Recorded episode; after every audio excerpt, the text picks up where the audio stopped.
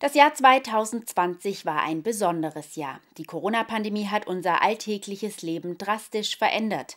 Wie die Stadt Balingen mit der Pandemie umgegangen ist und welche Highlights es trotz Corona gab, erzählt Oberbürgermeister Helmut Reitemann im Interview. Das Jahr in Balingen begann im Februar mit ausgelassener Feierstimmung bei der Fasnet und dem dazugehörigen Rathaussturm. Doch nur kurze Zeit später sollte sich das Blatt wenden. Am Freitag, den 17. März, kam der Corona-Lockdown, welcher in der Stadt Balingen deutlich zu spüren war. Vom einen Tag auf den anderen war unser sehr belebter, sehr großer Marktplatz. Vom einen Tag auf den anderen war natürlich leergefegt. Es war kaum jemand mehr unterwegs. Die Gastronomie war geschlossen und äh, die Leute waren kaum draußen. Und es war fast, muss man sagen, wie in einer Geisterstadt. Ende April verbesserte sich die Lage wieder etwas und erste Lockerungen wurden durchgesetzt. Doch zusammen mit diesen kamen auch viele Fragen der Bürger bezüglich der aktuellen Corona-Verordnungen. Was ist gerade erlaubt und was nicht? Glücklicherweise gab es dann laut Reitemann im Sommer eine kurze Pause von den vorherigen anstrengenden Monaten. Gott sei Dank haben wir dann im Sommer eine schöne Erholungsphase gehabt und äh, das hat natürlich der Gastronomie hier noch sehr, sehr gut getan. Wir haben hier äh, die Möglichkeit gebeten, dass die Gastronomie sich insbesondere auf dem Marktplatz oder auch sonst in den Fußgängerbereichen nochmal ausdehnen kann, die Außenbewirtung etwas größer machen kann, sodass sie nicht äh, Tische wegnehmen mussten, sondern mit Mindestabstand eben auch die Tische belegt werden konnten. Das hat sehr gut getan, weil natürlich auch der Sommer eigentlich ein sehr guter Sommer war, was das Wetter anbelangt. Eigentlich wäre der Sommer auch die Zeit gewesen, in der viele kulturelle Veranstaltungen in Balingen stattgefunden hätten. Das große Metal-Festival Bang Your Head, das jedes Jahr zahlreiche Besucher anlockt, musste aufgrund der Corona-Pandemie abgesagt werden.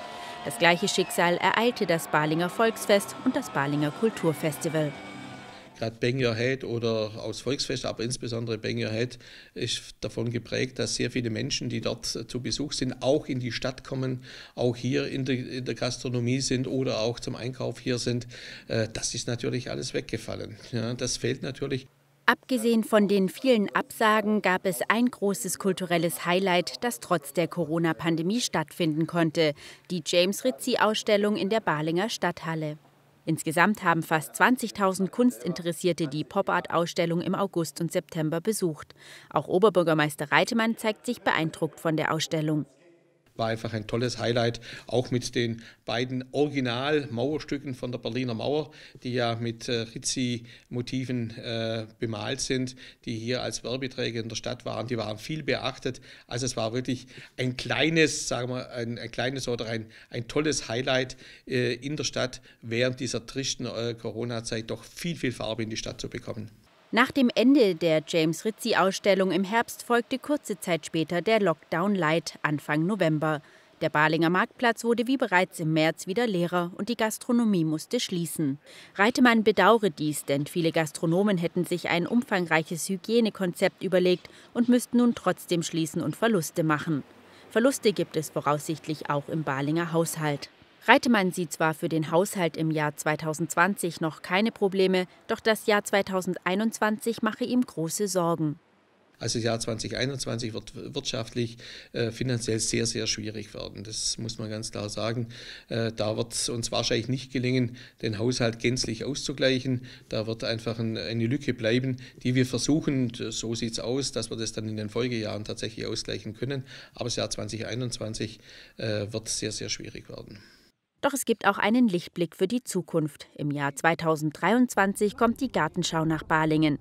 Nach jahrelangen Planungen wurde in diesem Sommer der Spatenstich für die Baumaßnahmen durchgeführt, sodass sich Besucher aus dem ganzen Land in zwei Jahren auf bunte Blumenmeere freuen können. Für die Zukunft wünscht sich Reitemann, dass durch die Corona-Impfungen das öffentliche Leben wieder hochgefahren werden kann. Die Stadt Balingen plane viele große Veranstaltungen und Reitemann würde sich darüber freuen, diese im nächsten Jahr wieder durchführen zu können.